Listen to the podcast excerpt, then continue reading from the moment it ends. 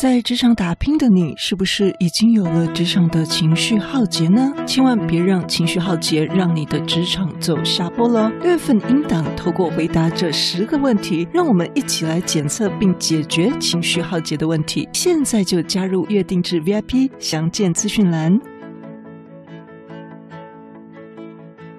大家好，欢迎收听不是你想的领导力 Easy Manager。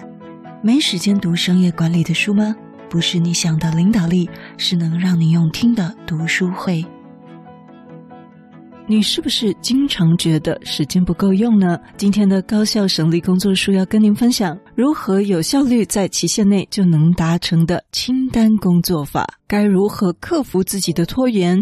这个就是帮助我们不拖延的善用工具篇。在《拖延心理学》这本书中指出，当客观时间跟主观时间的认知一致的时候，人们可以知道自己何时能够交出工作成果。因此，时间分为主观时间和客观时间。客观时间当然就是时钟走得滴滴答答的，这个就是客观的时间，真正手表时时钟的时间。那么，主观时间呢，就是我自己去啊评估五分钟大概多久，或者是三天大概多久，七天大概多久。这个呢，就是属于主观时间。那么拖延者呢，就容易在这主观跟客观时间没有办法流畅的去穿梭。虽然我们都看得懂手表的时间，但是呢，却总总在 deadline 来临之前才发现，哇，时间不够用了。社会心理学家菲利普他提出对时间观感的研究，发现人对时间的看法是由过去、现在和未来所组成的。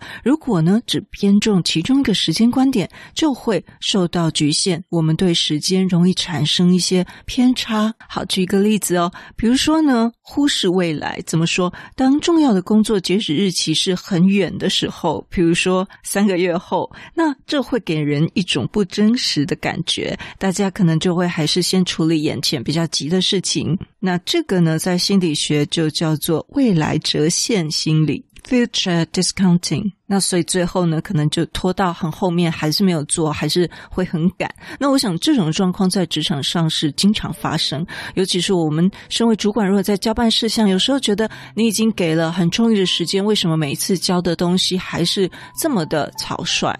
好，那么书中告诉我们呢，我们理解自己主观跟客观的时间有偏差，那么我们该如何去平衡或者是消弭这样的误差，能够让我们的工作可以如期完成呢？这本书就告诉我们了，答案就是要规划我们任务的路径图。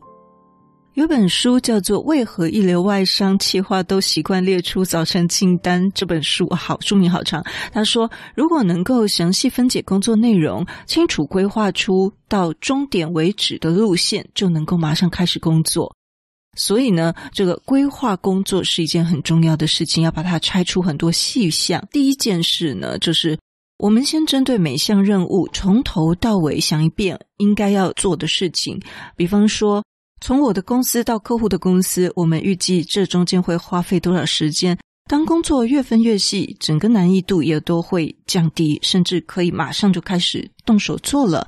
再来呢，将待办事项放入时程表里。这点我们大家都知道，但是呢，作者也提出很多工作者列了待办事项，但是经常会说来不及做，或者是没有办法每一个都做到，就是没时间。那这通常呢，都是我们把待办事项的清单跟行事历拆开来规划。所以呢，虽然我们已经把大任务拆解成了一个小小任务，但是还是会因为一些突发状况就推迟了进度。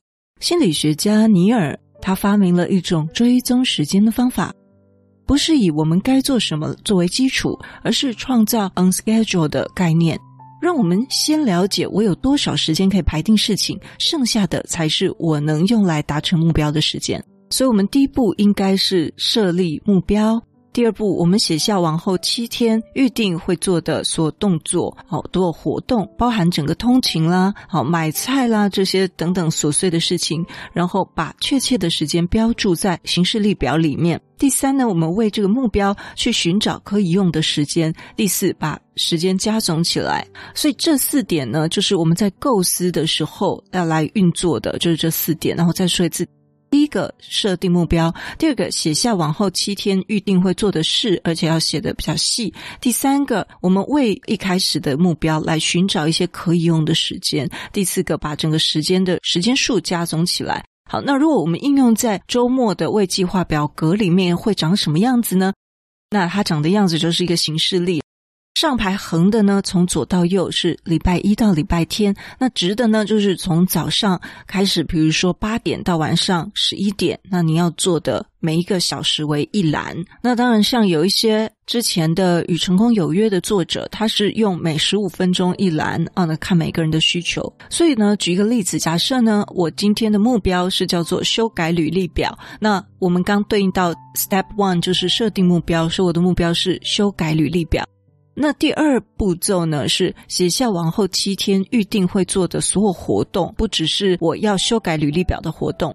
我先把我所有的活动都列出来，在中间呢，我会找到一些空档的时间，扣掉我的工作，扣掉我的通勤，我只剩下礼拜六晚上八点跟礼拜天的早上十点。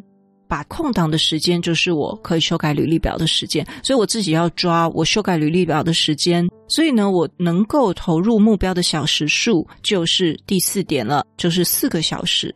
因此，我就要去思考这四个小时我应该要怎么样来做。以此一来呢，我们比较不会乐观的去高估我还有很多时间可以做，而慢慢的来做，导致后面来不及或者是有拖延的状况。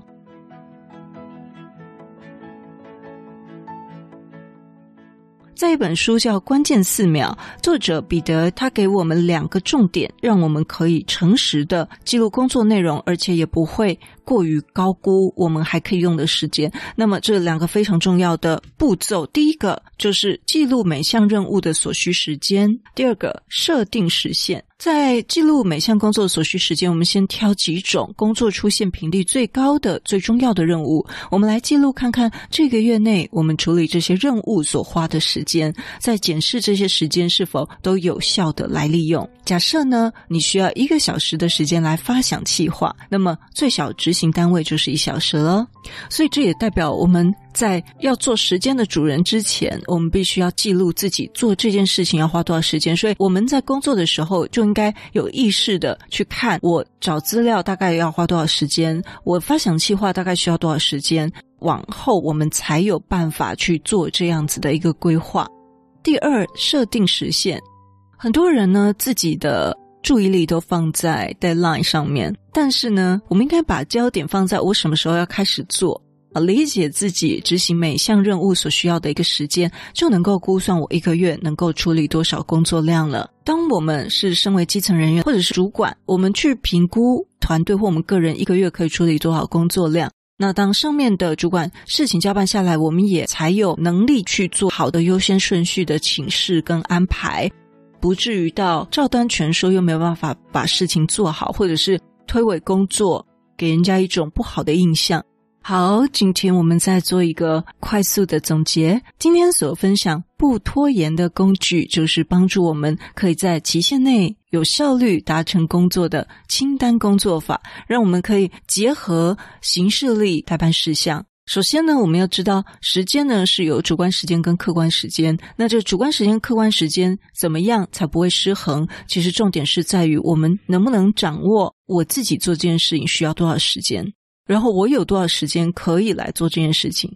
因此，这第一步呢，我们可以把自己的行事列表格从我要做什么改成一个 on schedule 的概念，就是我还有多少时间可以排事情这个概念。第一步，我先设定目标；第二步，写后往后七天我预定会做的所活动。这个步骤有可能已经在我的专案时程表里面了，所以我稍微 review 一下就好了，未必要重写。